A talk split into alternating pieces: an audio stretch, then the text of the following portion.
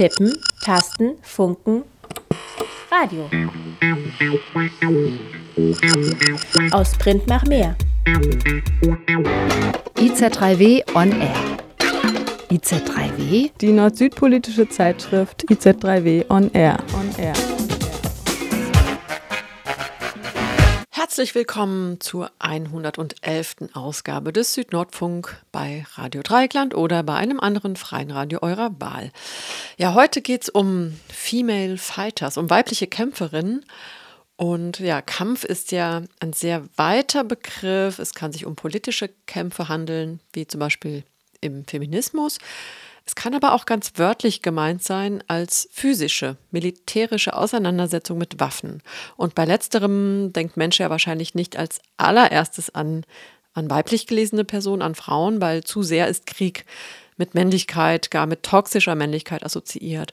Doch natürlich griffen seit jeher auch Frauen zu den Waffen, weil sie mussten oder auch weil sie wollten. Für manche war und ist es ein Akt der Emanzipation und oft werden sie schlicht und ergreifend gebraucht.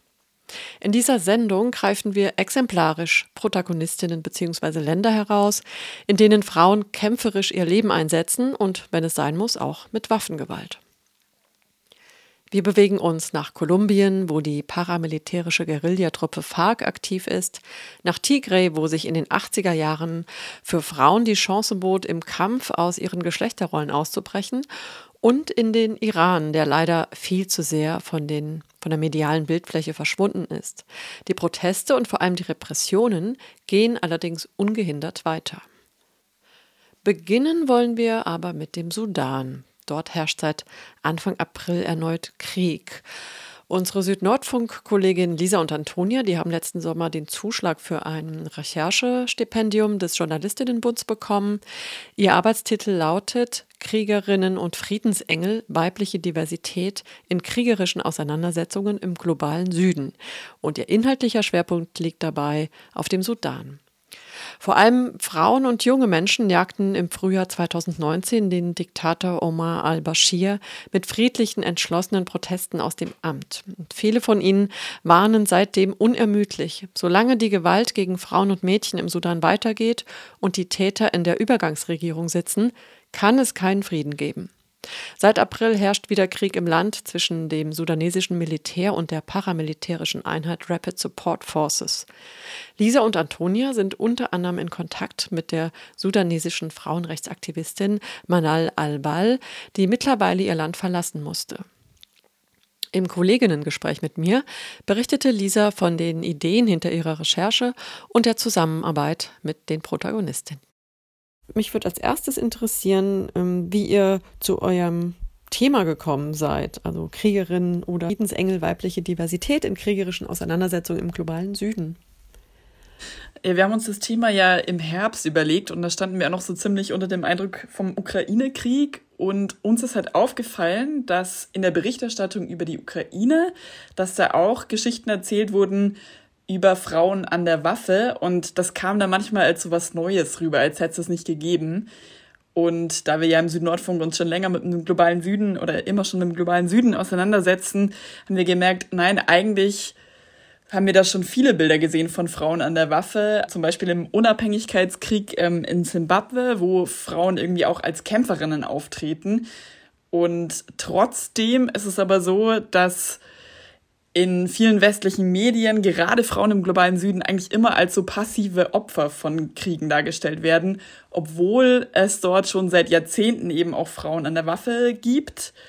Und deswegen haben wir gesagt, schauen wir uns mal ganz genau verschiedene Kontexte an im globalen Süden und suchen uns starke Protagonistinnen, an denen wir eben genau das zeigen können. Also dass die Rolle von Frauen also viel ambivalenter ist und dass es eben nicht nur Opfer gibt und auch nicht irgendwie nur Frauen als Friedensengel, die irgendwie ähm, sich für den Frieden in ihren Communities äh, einsetzen, sondern eben auch Kriegerinnen und auch ganz viel dazwischen. Also du hast jetzt gerade schon so ein paar Stereotype angesprochen, um die geht es natürlich auch. Ähm, aber ja, wie, wie seid ihr dann zu euren allgemeinen Fragestellungen gekommen und, und wie lauten die?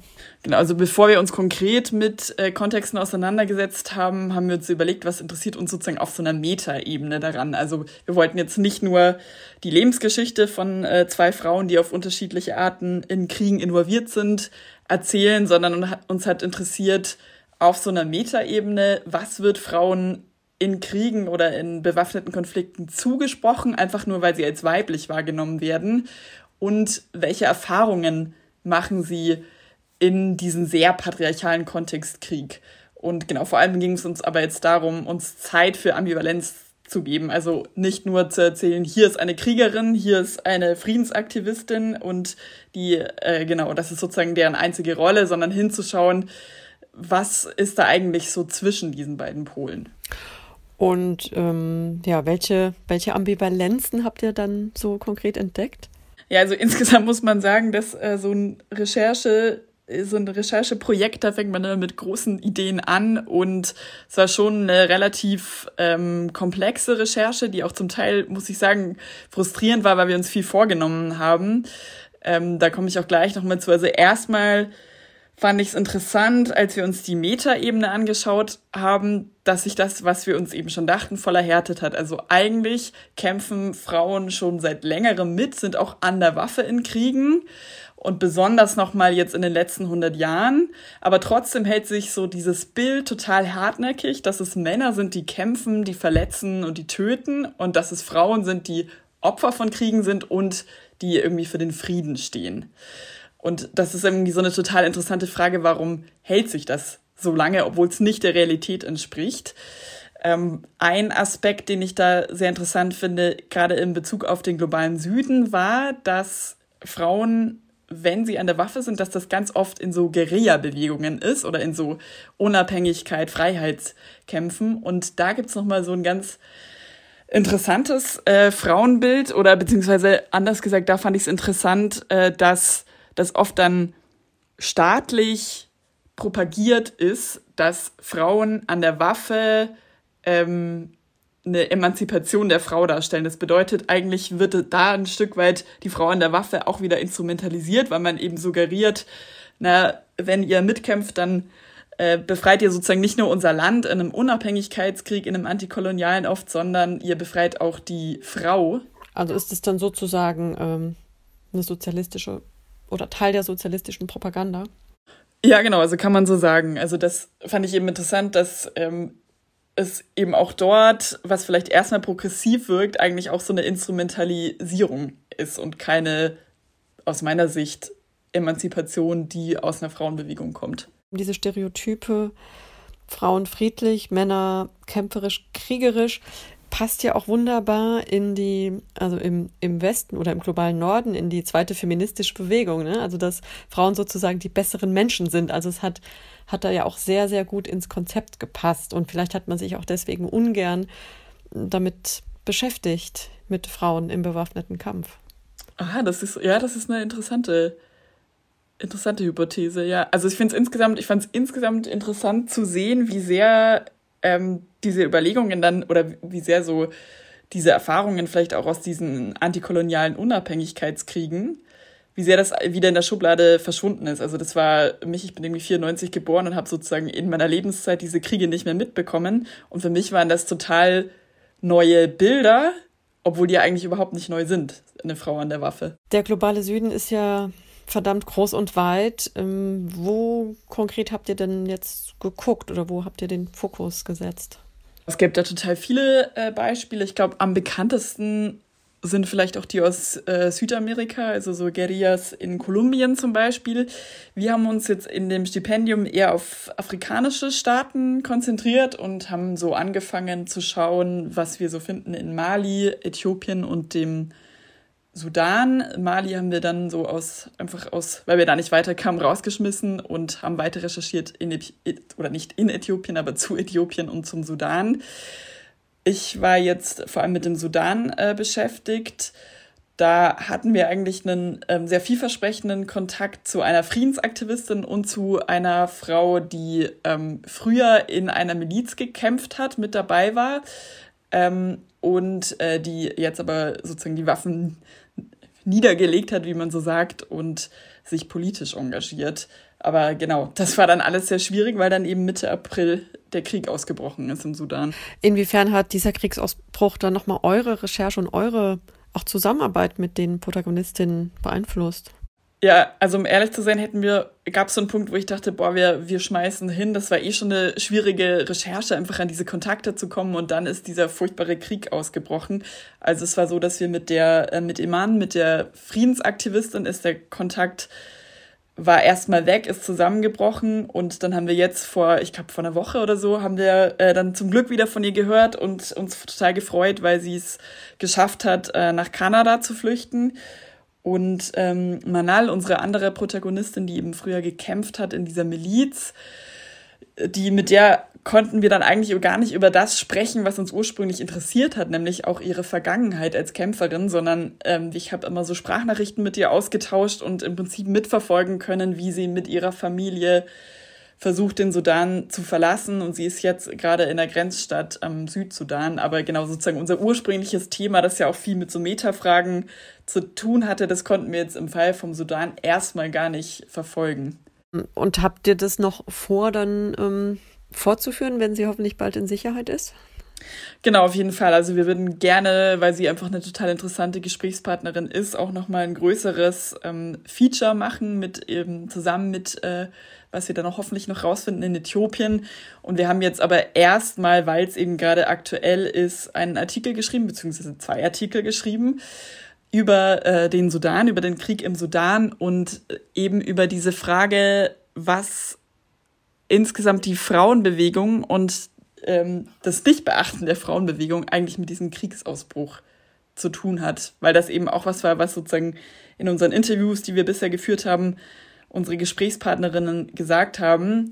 Nämlich im Sudan gibt es eine total starke Frauenbewegung schon länger und die hat auch einfach eine zentrale Rolle bei den Protesten äh, gespielt, die dann zum, zum Sturz dieses Diktators 2019 geführt haben. Und die wurden aber in allem, was danach kam, in diesem Versuch, aus dem Sudan einen demokratischen Staat zu machen, wurden die nicht mehr gehört. Also Frauen waren auf der Straße total präsent, haben das verkürzt gesagt eigentlich gerockt und saßen dann aber nicht mit am Verhandlungstisch. Und äh, wie das zustande kam und wie sich das auf diesen Kriegsausbruch ähm, ausgewirkt hat, äh, das könnt ihr dann in der nächsten IC3W lesen und auch in der Frankfurter Rundschau. Da sind wir sehr gespannt und hoffentlich gibt es dann auch bald ein Radio-Feature in einem in einer größeren deutschen Sendeanstalt. das hoffe ich auch. Genau, genug Material hätten wir auf jeden Fall.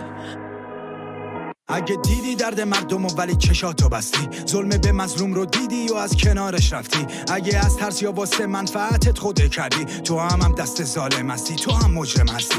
اگه خودتو به خواب زدی وقتی که خونا رو میریختن گرفتار کسبتی وقتی جون جوونا رو می‌گیرن. اگه وسط بازی وسط بودی و گفتی سیاست چی هست؟ بدون رأی سفید نداریم بیطرف نداره این جنگ. اگه دست رو چشمات گذاشتی دستات خونیان خائنی اگه تریبون داری و حرفات بو میدن دوری از وطن و دوربینای ما کمسو نیستن یادت باشه کسافت های پشت ابر لو میرن اگه سرپوش گذاشتی رو قتل تو هم قاتلی واسه پوشوندن جنایت باید رو خون راه بری بدون مال کشیدن تو این سیستم کامل نیست ایران انقدر زندان داره که همتون جا بشین Tanja Niemeyer Eine niederländische Studentin reist nach Kolumbien, um ihre Leidenschaft für die Rechte der Bauern zu erforschen.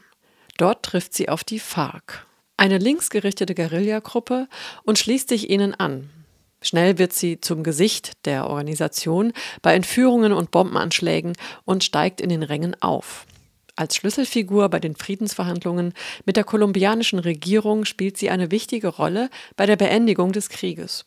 Heute, viele Jahre später, lebt Tanja in ständiger Angst um ihr Leben und ihre Freiheit. Sie hat sich von der FARC distanziert und öffentlich ihre Verurteilung der terroristischen Methoden der Gruppe ausgesprochen. Doch ihre Vergangenheit lässt sie nicht los und sie fürchtet, dass sie immer noch ins Visier der FARC geraten könnte. Wenn Frauen zu den Waffen greifen, bewahrt sie das nicht davor, als erstes auf ihr Äußeres reduziert zu werden, und so auch im Fall von Tanja. Das hübsche Gesicht der Guerilla wurde sie genannt, so titelte einst die FAZ. Über diese facettenreiche Persönlichkeit hat Marcel Mettelsiefen eine spannende Dokumentation gedreht, Tanja Tagebuch einer Guerilla. Britt Weid von der Zeitschrift ILA in Bonn hat sich den Film angeschaut.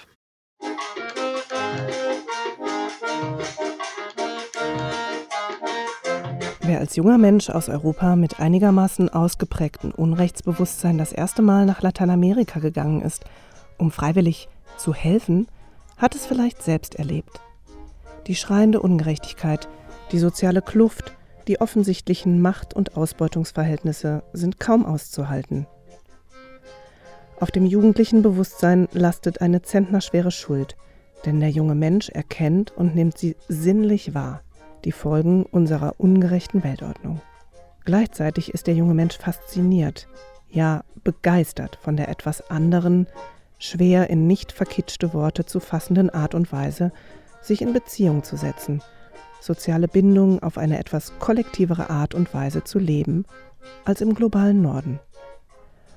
Und so setzt sie ein, die Überidentifikation mit dem neuen, temporären Zuhause. Die Sprache samt ihrer regionalen Besonderheiten wird begierig gelernt, Gesten, Gepflogenheiten, Gerichte, alles wird aufgesogen, angeeignet, mit Begeisterung gelebt. So könnte es auch bei Tanja Neimeyer gelaufen sein, dem hübschen Gesicht, so titelte einst die FAZ, der kolumbianischen Guerilla FARC den Fuerzas Armadas Revolucionarias de Colombia. Über diese facettenreiche Persönlichkeit hat Marcel Mettelsiefen eine spannende Dokumentation gedreht. Tanja, Tagebuch einer Guerillera. Die in der niederländischen Kleinstadt Denekamp behütet aufgewachsene Tanja geht mit 19 Jahren nach Kolumbien. Dort will sie Englisch unterrichten. Wir schreiben die frühen Nullerjahre.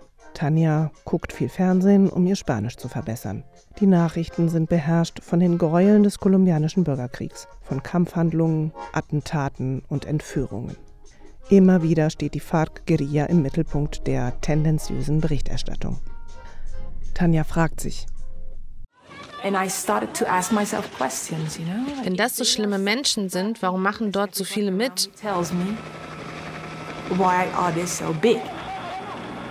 Als der paramilitärische Terror zunimmt, beteiligt sich Tanja an einer zivilen Delegation zur Menschenrechtsbeobachtung im Departement Bolívar. Danach ist kein Halten mehr. Sie schließt sich einem städtischen Kommando der FARC an. Als nach dem Bombenattentat auf den Eliteclub El Nogal im Februar 2003 in Bogotá viele FARC-Mitglieder auffliegen, verstärkt sich der Verfolgungsdruck. Tanja taucht unter und geht in den Dschungel.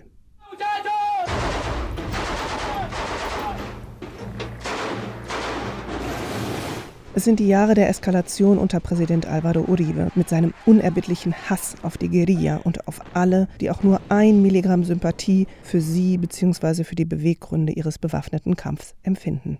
Im Dschungel findet Tanja eine Aufgabe, eine Gemeinschaft, Anerkennung. Sie integriert sich voller Begeisterung. Tanja stößt sich aber auch an den Macho-Allüren der Herren Guerilleros und deren Anfälligkeit für Korruption. Ich weiß nicht, wo Jans für dit Projekt naartoe gaat. Wie wird es sein, wenn wir die Macht haben? Die Frauen des Kommandanten mit Silikontitten und Kaviar? Diese Aufzeichnungen sind ein Geschenk für den Filmemacher. Für das Publikum ebenso. Sie geben einen intimen Einblick in die Reflexionen der jungen Frau. Da diese Notizbücher eine entscheidende Rolle für den Plot des Dokumentarfilms sind und einen Turning Point im echten Leben auslösten, trägt der Film völlig richtig seinen Titel. Ein weiteres Glück für den Filmemacher müssen die Aufnahmen aus den Guerilla-Camps gewesen sein, die aufschlussreiche Einblicke gewähren. Campalltag, Märsche, Übungen, Feiern inklusive Theateraufführung und Paartanz in Uniform und mit umgehängten Gewehren.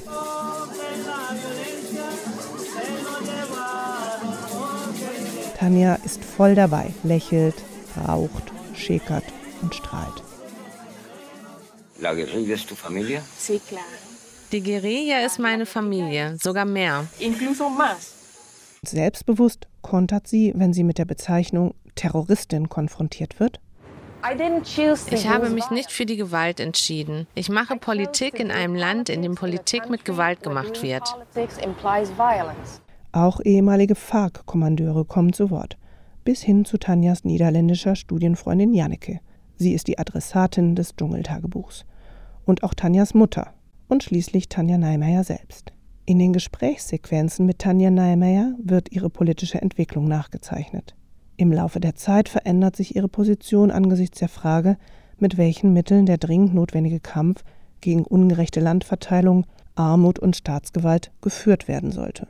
Diese Entwicklung erfolgt in Nuancen, denn letztlich bleibt Tanja Neimeyer sich selbst und ihren politischen Grundüberzeugungen treu. So hat sie sich, als der Krieg noch andauerte, nie von der FARC und ihren Zielen distanziert, auch wenn dies nationale wie internationale Presse eine Zeit lang nahelegte. Allerdings zeigt der Film ausführlich Tanjas Zweifel. Soms lijkt iedereen mij hier zo simpel, so kinderachtig. Manchmal kommen mir alle so kindisch vor. Ich habe keine Lust mehr, Befehle von einem Haufen Sexisten zu befolgen. Oder auch ihre Selbstzweifel. Ich habe als Revolutionärin versagt. Ich bin hier bei der Guerilla gegangen, omdat ich meine Solidarität. wollte solidarisch sein und habe das Gegenteil getan. Der Film konzentriert sich auf das Jahrzehnt 2003 bis 2013, als die Gewalt in Kolumbien extrem eskalierte. Journalist Botero fasst es so zusammen. Irgendwann gab es keinen einzigen Kolumbianer, der nicht ein Familienmitglied, einen Nachbarn, einen Freund oder Freund eines Freundes gehabt hätte, der entführt worden war. Der Bürgerkrieg geriet in eine Pattsituation. Die Kriegsparteien kamen schließlich zu der Einsicht, dass keine Seite in der Lage sein werde zu siegen und dass es nun Zeit für Friedensverhandlungen sei. Tanja wird Teil der Internationalen Kommission und bringt sich ab 2013 in die Friedensverhandlungen in Havanna ein. Die Aufnahmen zeigen eine geschminkte, in zarte Blusen gekleidete, wortgewandte Tanja. Y la primera impresión que yo tuve fue muy negativa. Esta vieja que Was ist denn mit der Alten los? Die ist aber arrogant. Ist bestimmt ein Spitzel. Eh, So erinnert sich Boris Guevara an seine erste Begegnung mit Tanja. Boris hat ebenfalls für die FARC gekämpft. Heute ist er Tanjas Partner, mit dem sie samt Hund und Katze zusammenlebt.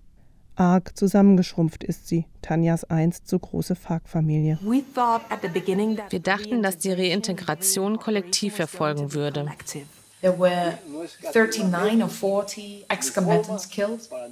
Und so viele sind in den letzten Jahren nach dem Friedensabkommen umgebracht worden. Die Zahlen geben mir recht. Eine Studie des Forschungsinstituts Indepas hat im März 2023 veröffentlicht, dass in den letzten sieben Jahren von der Unterzeichnung des Friedensprozesses im Jahr 2016 bis März 2023 knapp 1500 Menschenrechtsverteidigerinnen und Aktivistinnen umgebracht worden sind. Ich wollte die Strukturen dieses Landes verändern, aber das ist nicht passiert. Es ist, als ob wir in all diesen Jahren nichts erreicht hätten. Was Tanja Neimeyer wohl von der aktuellen Regierung unter Gustavo Petro und seiner Reformagenda hält?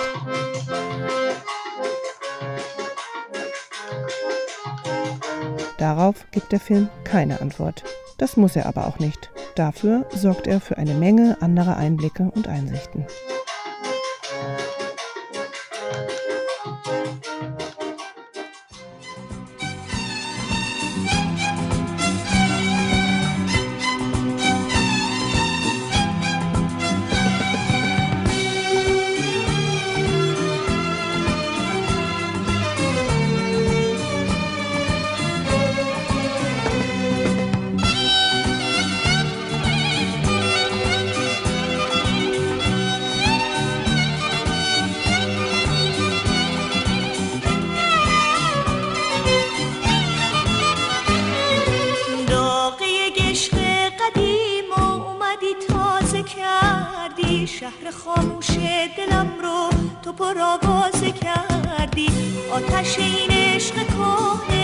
خاکستری بود. اومدی وقتی تو سینه نفس آخری بود. به عشق تو زنده بودم. منو کشتی. دوباره زنده کردی. دوست داشتم دوستم داشتی. منو کشتی.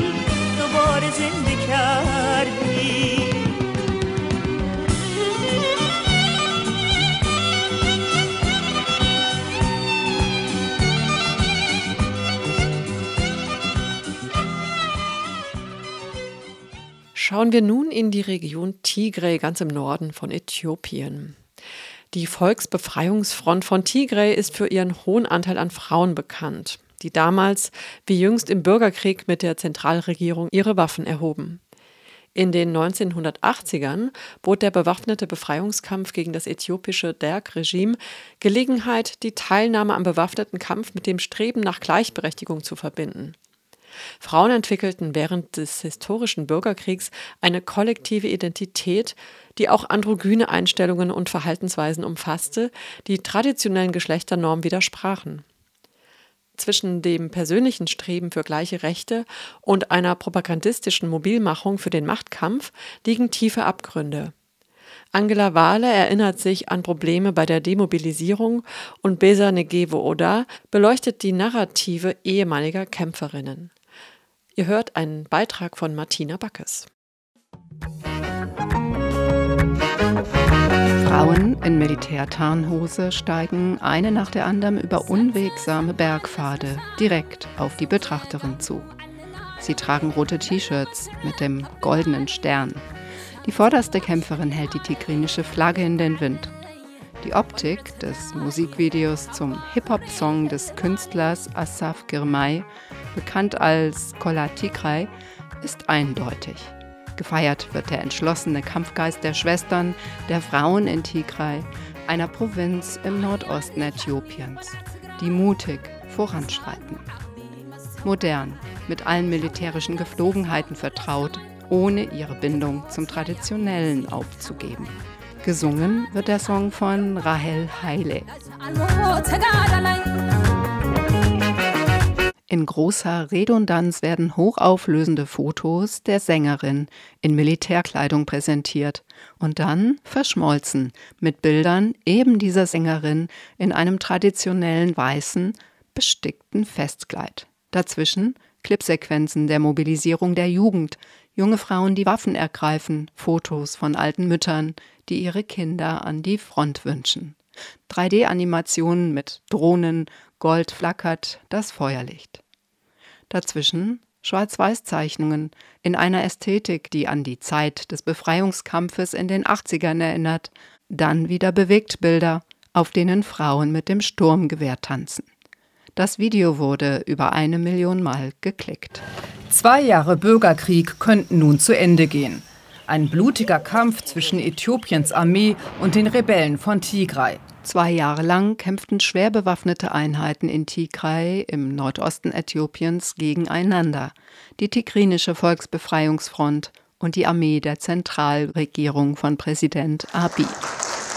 Beide Seiten hätten eine Entwaffnung vereinbart und die Wiederherstellung von Recht und Ordnung, sagt Vermittler Obersancho. Silence the Guns lautet die Initiative, die im November 22 die äthiopische Zentralregierung und die Provinzregierung in Tigre dazu bewegte, das sogenannte Abkommen über die Einstellung der Feindseligkeiten zu unterzeichnen. Die Waffen schweigen seither keineswegs durchweg und nicht an allen Orten. Es gibt keine Sicherheit, kaum Zugang in die Region, doch immerhin gelang es der Afrikanischen Union, einen fragilen Waffenstillstand einzuleiten. Das war vor acht Monaten. Seither wird über den Bürgerkrieg und seine langen Schatten kaum mehr in deutschen Medien berichtet. Dabei ist die Situation in Tigray verheerend. Hunderttausende Menschen wurden getötet, Millionen sind auf der Flucht und hungern. In Tigray sind seit November 2020 schätzungsweise eine halbe Million Menschen getötet worden, berichtet die Deutsche Welle. Davon sind 100.000 bei den Kämpfen ums Leben gekommen, 200.000 sind durch die anhaltende Blockade verhungert und 100.000 durch den Verlust der medizinischen Versorgung. Amnesty International berichtet von tigrinischen Soldaten, die zivile Personen getötet haben und von Gruppenvergewaltigungen dutzender Frauen und Mädchen. Rights group Amnesty International has said Tigrayan fighters deliberately killed civilians and gang raped dozens of women and underage girls in two towns in Ethiopia's Amhara region last year. Heißt es bei Africa News. Im Krieg verübte sexuelle Gewalt und Massaker gab es auf beiden Seiten. Vice News hat tigrinische Frauen in den Flüchtlingscamps im Sudan interviewt. Ich bin eine stolze Frau aus Tigray. Und ich möchte, dass alle wissen, was ich erleiden musste. Luam Desta ist eine von ihnen. Die Armee wollte von ihr wissen, wo ihr Mann sei der mit der TPLF kämpfte. Sie brachten mich auf die Polizeiwache. Zuerst sagten sie immer wieder, bring ihn zu uns. Sie verprügelten mich sehr. Sie schlugen mich mehrere Male. Es gab so viele Misshandlungen. Wenn es dunkel wurde, sagten sie, dass sie die Anführer rufen würden.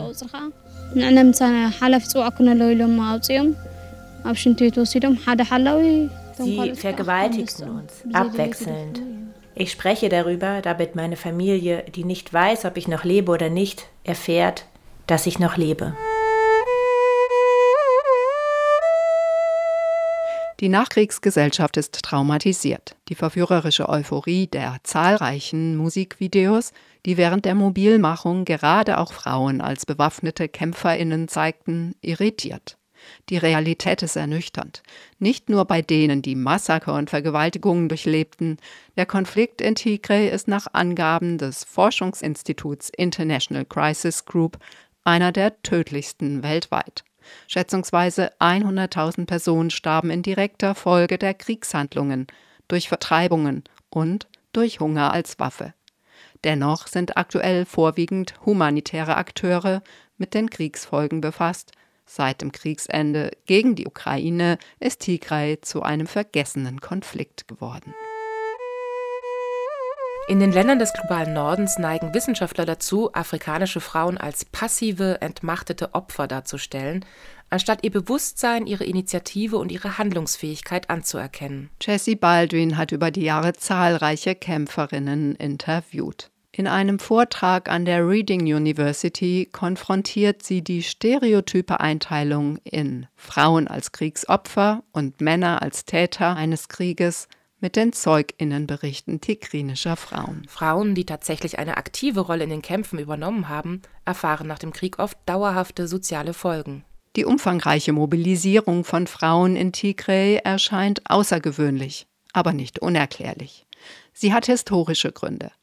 Angela Vale hat vor rund 15 Jahren zur Demobilisierung von Kämpferinnen der TPLF geforscht. Sie erinnert. I just remember one of the things that was striking at the time was that about a third of the TPLF had been women. Ein Drittel der TPLF-Mitglieder waren Frauen. Und ich erinnere mich, dass sie als sehr mutige und aktive Kämpferinnen gelobt wurden, sodass ihr Ruf als Kämpferinnen sehr stark war. Sie waren furchteinflößend.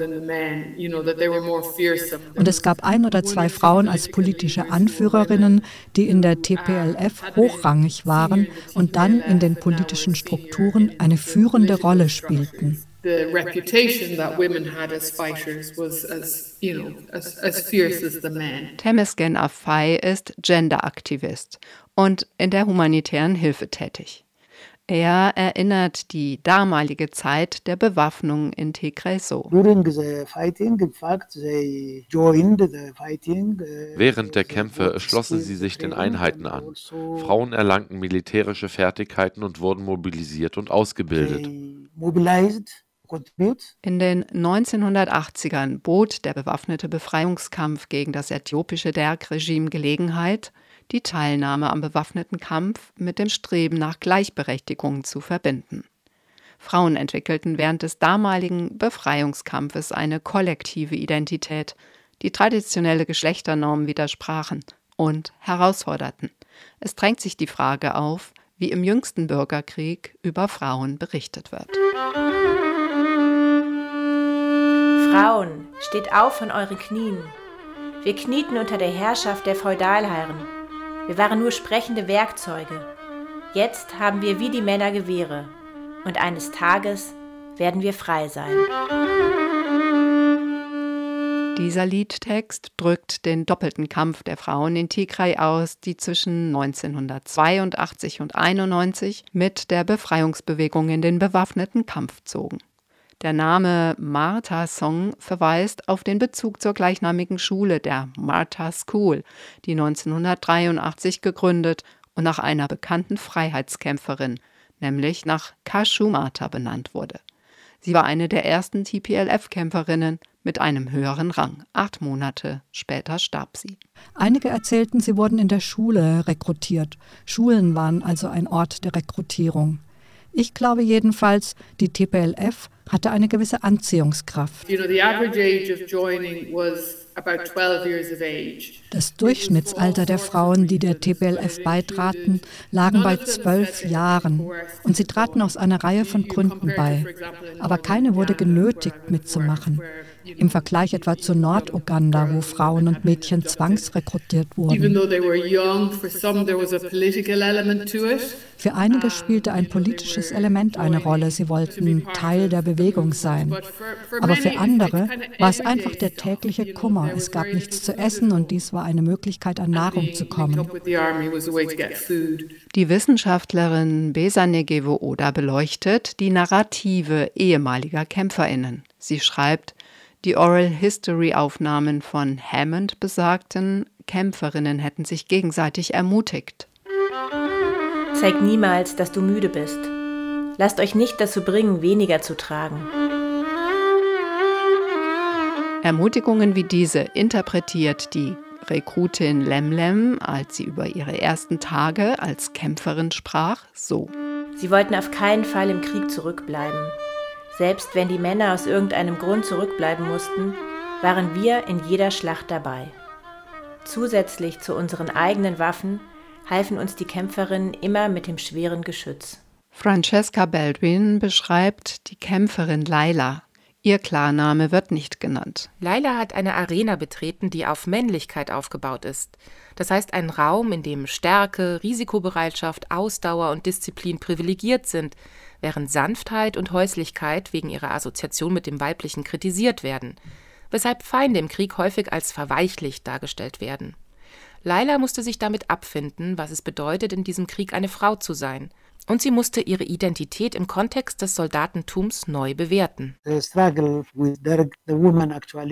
Während des Kampfes gegen das Derg-Regime waren die Frauen tatsächlich an den Kämpfen beteiligt, weil sie daran interessiert waren, ihr Land zu verteidigen und für die Befreiung ihres Volkes zu kämpfen.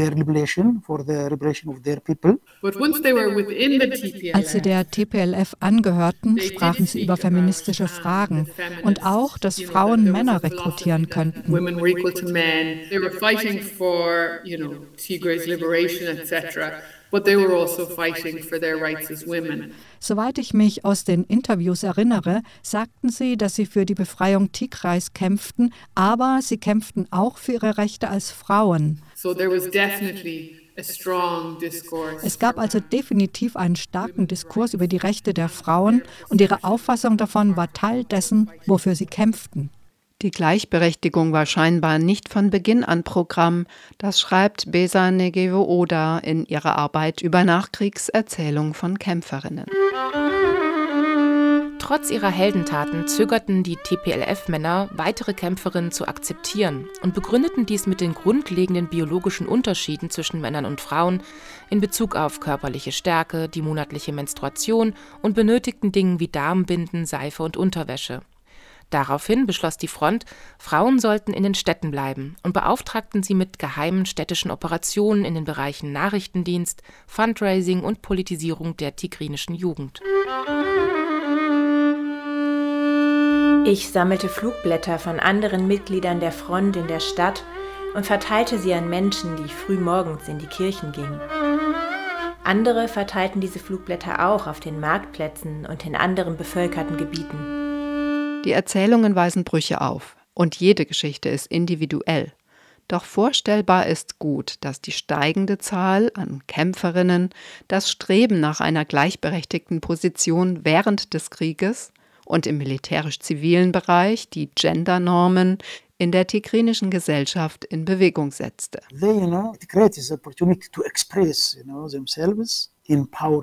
dies schaffte für Frauen auch Möglichkeiten, sich selbst und ihre Interessen auszudrücken.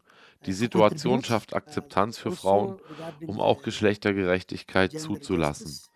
Es wurde ihnen erlaubt, für die Befreiung zu kämpfen, im Kampf Raum zu haben und auch Führungsrollen zu übernehmen. So schaffte der bewaffnete Kampf Möglichkeiten für Frauen, ihre Rechte einzufordern, sich selbst auszudrücken.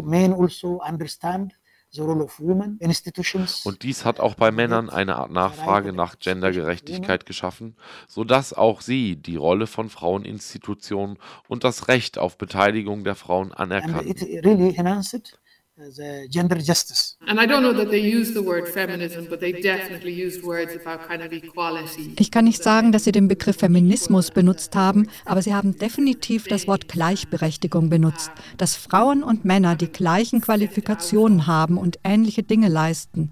Sie sind aus den weiblichen Rollenbildern herausgetreten. The feminine gender role models. Später bot die Befreiungsfront Mädchen auch Zuflucht und zwar denen, die vor unterdrückerischer sozialer Praxis flohen, wie Frühverheiratung, aber auch vor Entführungen oder gewalttätigen Partnern.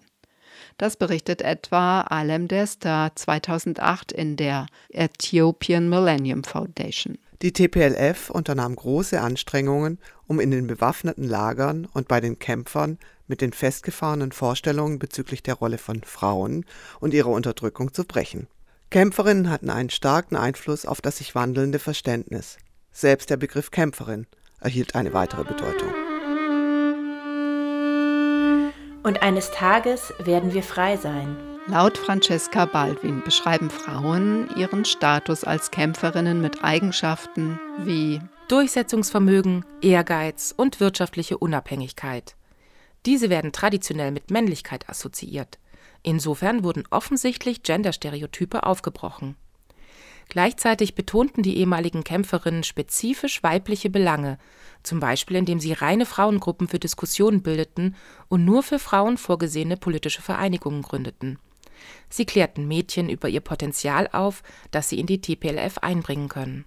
Francesca Baldwin meint, eine androgyne Geschlechtsidentität stelle demnach für weibliche Kämpferinnen keine feste und keine konstante Kategorie dar. Vielmehr erlaube sie als fluider Grenzbereich ein Wechseln zwischen jenen Geschlechtsvorstellungen, die in der traditionellen Gesellschaft bekannt und dominant waren. Die Identität der Kämpferin war ein Prozess, der sich oft zwischen erkennbaren Zuständen und Kategorien wie Mutter, Ehefrau, Soldatin oder Kommandantin abspielte, der sich aber dennoch ständig im Fluss befand in der Konstruktion und Rekonstruktion. Nach dem bewaffneten Kampf wurde eine mehrere Jahre währende Demobilisierung durchgeführt, begleitet von einer medialen Kampagne.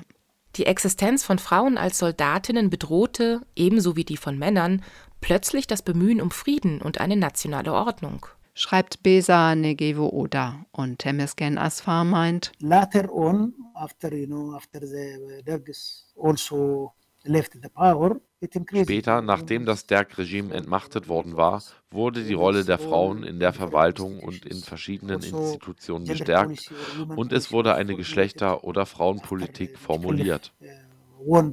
Also Mit der TPLN gab es Gender Mainstreaming in den Regierungsinstitutionen und Gender Studies an den Universitäten. Die Gender-Studien wurden sehr populär. Eine Gender-Abteilung eröffnete an den Universitäten. In den Regierungsbehörden wurden Genderfragen berücksichtigt und auch in der Verfassung verankert. Also Was auf struktureller Ebene an frauenpolitischen Schritten unternommen wurde, spiegelte nicht unbedingt wider, was ehemalige Kämpferinnen in der Nachkriegsgesellschaft persönlich erlebten.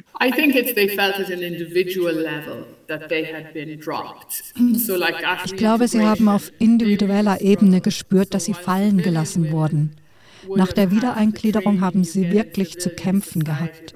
Während zivile Frauen das Wissen hatten, dass man in einer zivilen Gesellschaft bekommt, wie zum Beispiel in der informellen Wirtschaft zu arbeiten, aber auch andere Skills, sich eine schöne Frisur zu machen und hübsch auszusehen und einen Ehemann zu bekommen, die ehemaligen Kämpferinnen, sie hatten das Gefühl, dass sie gebildeter waren als zivile Frauen, aber sie hatten nicht die Fähigkeiten, um in der informellen Wirtschaft zu überleben. Und mit ihren kurzen Haaren und ihrer rauen Art zu sprechen, äußerten sie, sie hätten das Gefühl, dass sie bei den gefragten Weiblichkeitsnormen nicht mitspielen konnten. Es war schwierig, sich in diese Art von Geschlechterrollen in der zivilen Gesellschaft einzufügen.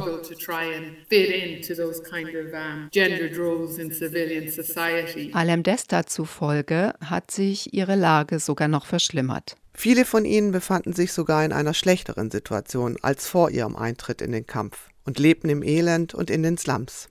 Der Grund war, dass sie einen Großteil ihrer Zeit mit der Arbeit für die Armee verbracht hatten. Einige ehemalige TPLF-Kämpferinnen organisierten sich. Sie wollten für ihre Probleme eine Lösung finden, taten sich aber schwer. Besa zitiert die ehemalige Kämpferin Negesti. Die meisten der demobilisierten Frauen waren während des bewaffneten Kampfes Heldinnen. Und wir wurden von allen an der Front für unseren Beitrag geehrt und respektiert. Das brachte uns dazu, lieber beim Militär zu bleiben. Aber jetzt haben wir alle nur noch Narben und Schmerzen aus dem Krieg, aber nichts, was für unser heutiges Leben nützlich wäre. Es scheint, dass, was in der Befreiungsfront an Genderrollen gebrochen wurde, den Frauen im zivilen Leben in der Nachkriegszeit nicht unbedingt einen Vorteil brachte. Viele Ehen wurden geschieden, was dazu führte, dass die Zahl der von Frauen geführten Haushalten dramatisch anstieg. Das machte Frauen sehr verletzlich und arm. Auch Temesgen Asfai gesteht ein. Wenn man es rechtlich und auf politischer Ebene betrachtet, gibt es Gleichberechtigung. Aber in der Praxis klafft immer noch eine Lücke.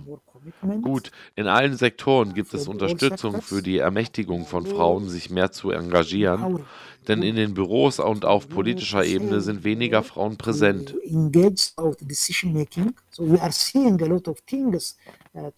Also sehen wir, dass in dieser Hinsicht noch viel getan werden muss. In der Praxis braucht es mehr aktive Maßnahmen, mehr Ermächtigung und es braucht Heilung und das Engagement von Männern und einen persönlichen Dialog. It needs hearing, it needs also particularly men engagement and face-to-face dialogue. Angela Vale erinnert sich an durchaus frustrierende Erzählungen der Kämpferinnen. Uh.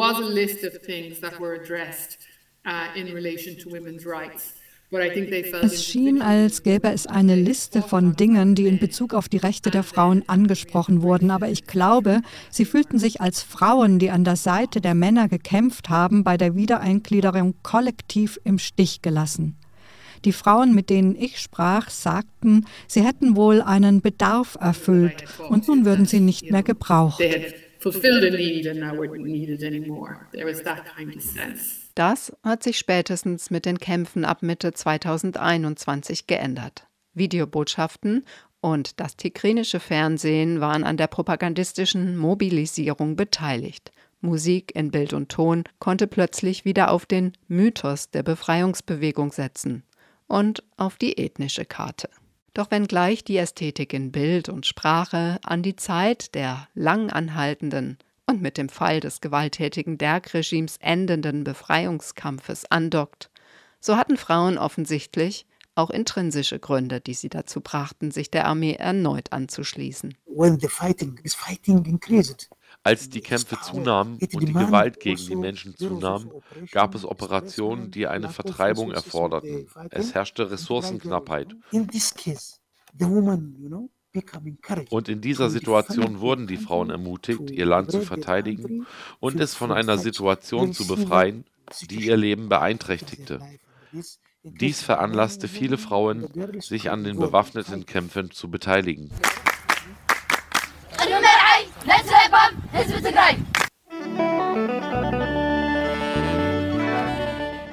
Der Song Nyeruru von Elsa Welde Georges bedient eine Ästhetik des Heldinnentums, feiert die militärische Disziplin und den Patriotismus. Bewaffnete Frauen und Männer scharen sich um die Sängerin auf einem Panzer. Und doch sind alle locker, wie bei einer großen Tanzparty. Als leitende Kommandantin lässt sich die Sängerin umjubeln. Die Ältesten schauen stolz auf die junge Frau in Patronenweste. Das Video wurde über zwei Millionenfach geklickt.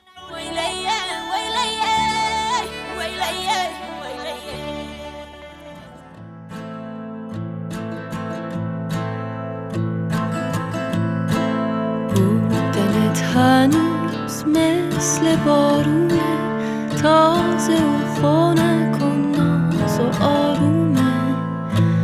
تا الان از پشت این دیوار که ساختم تو دوست نداشته باشم.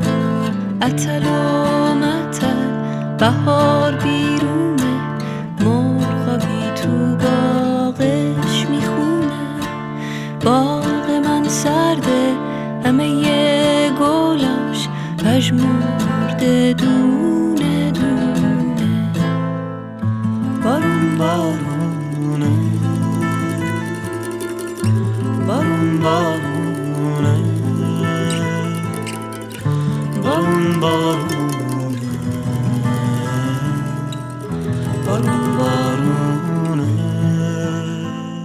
Ganz ohne Waffen, sondern nur mit, in Anführungszeichen, Liebe kämpfen die Frauen und auch Männer im Iran gegen das unerbittliche islamische Regime.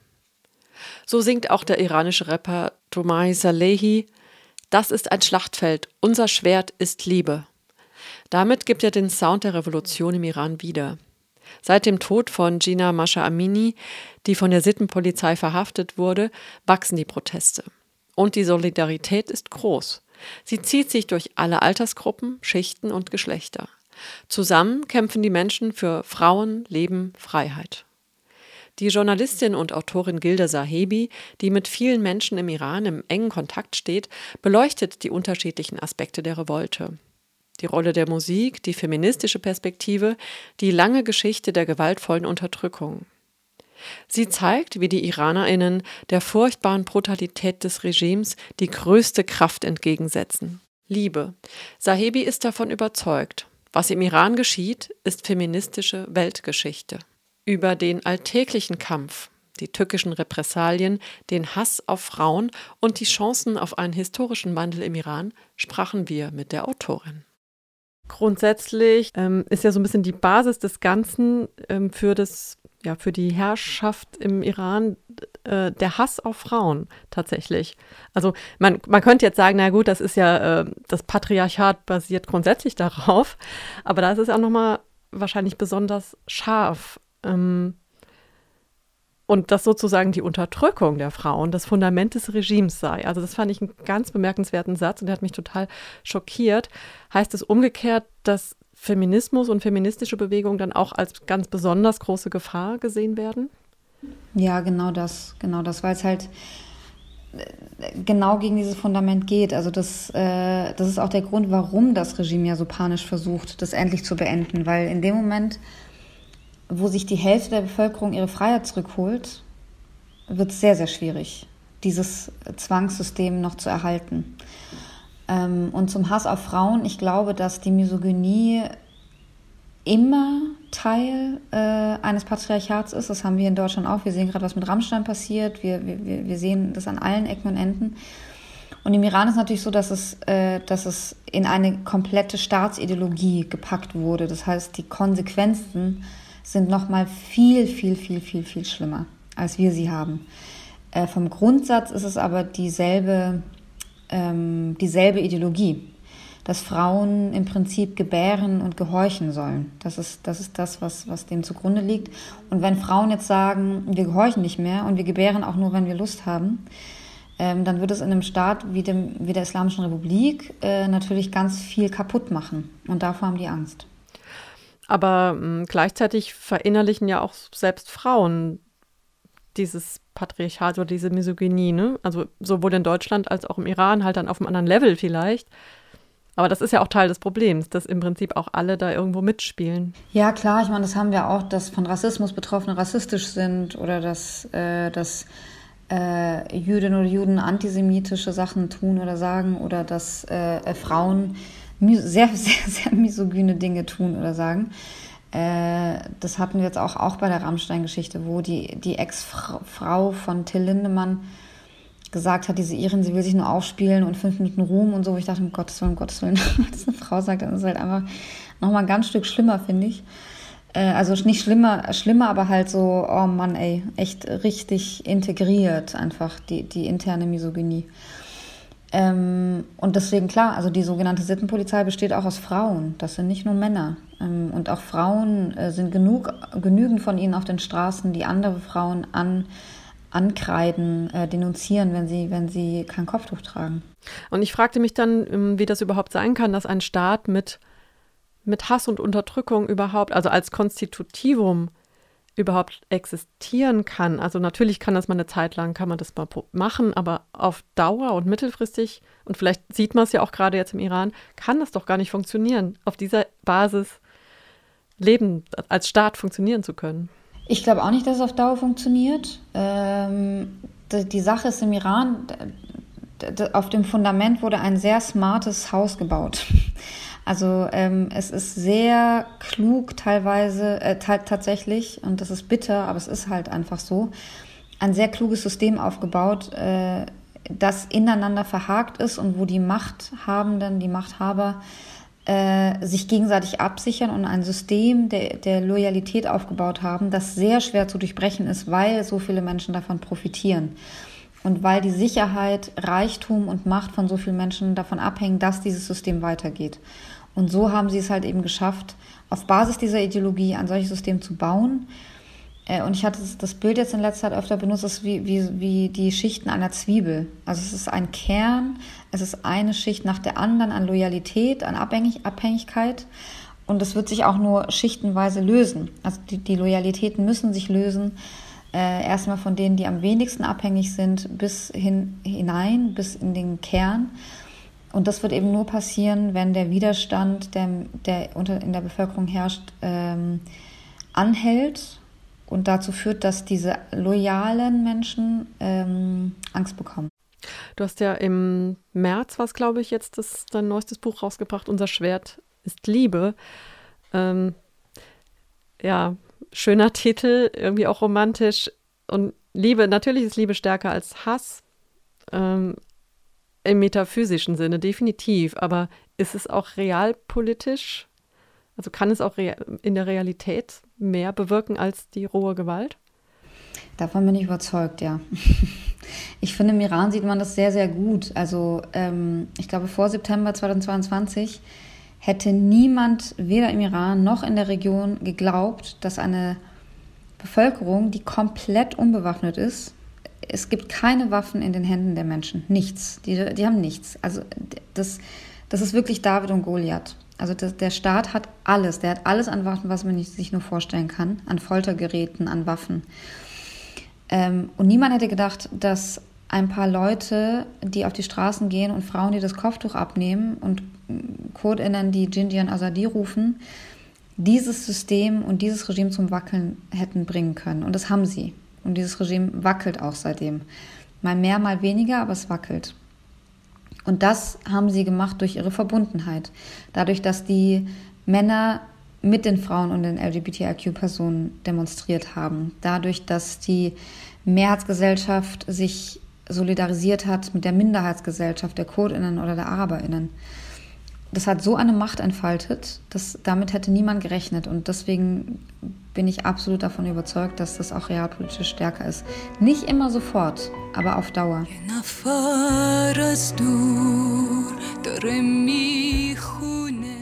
Das war Gilda Sahibi im Gespräch. Die Langversion des Interviews mit ihr, die könnt ihr online nochmal nachhören, sowie auch die ganze Sendung und alle anderen Beiträge von heute unter www.rdl.de und auch www.iz3w.org. Wir sind am Ende der Sendung angekommen. Redaktionell verantwortlich war Eva. Wiederholt wird die Sendung bei Radio Dreigland am Freitag, den 4. August um 11 Uhr. Und die nächste Ausgabe des Südnordfunk gibt es am 5. September. Ciao, ciao, ciao. Bella ciao. Genießt das Sommerloch. بلا چاو بلا چاو بلا چاو چاو چاو میپریم از خواب یه شب محتاب یکی میگه آی آدم ها یا همه با هم یا همه تنها. ما که بیداریم تا فردا. از گلوی تو تا صدای ما. بلا چاو بلا چاو بلا چاو چاو چاو یا همه با هم یا همه تنها. روز نو یا شب بی فردا. میپریم شب محتاب یکی میگه آی آدم ها.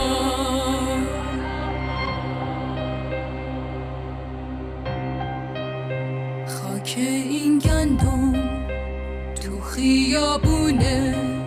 خوش لاشه خشم من و تو تشنه بارونه. حق ما کم نیست.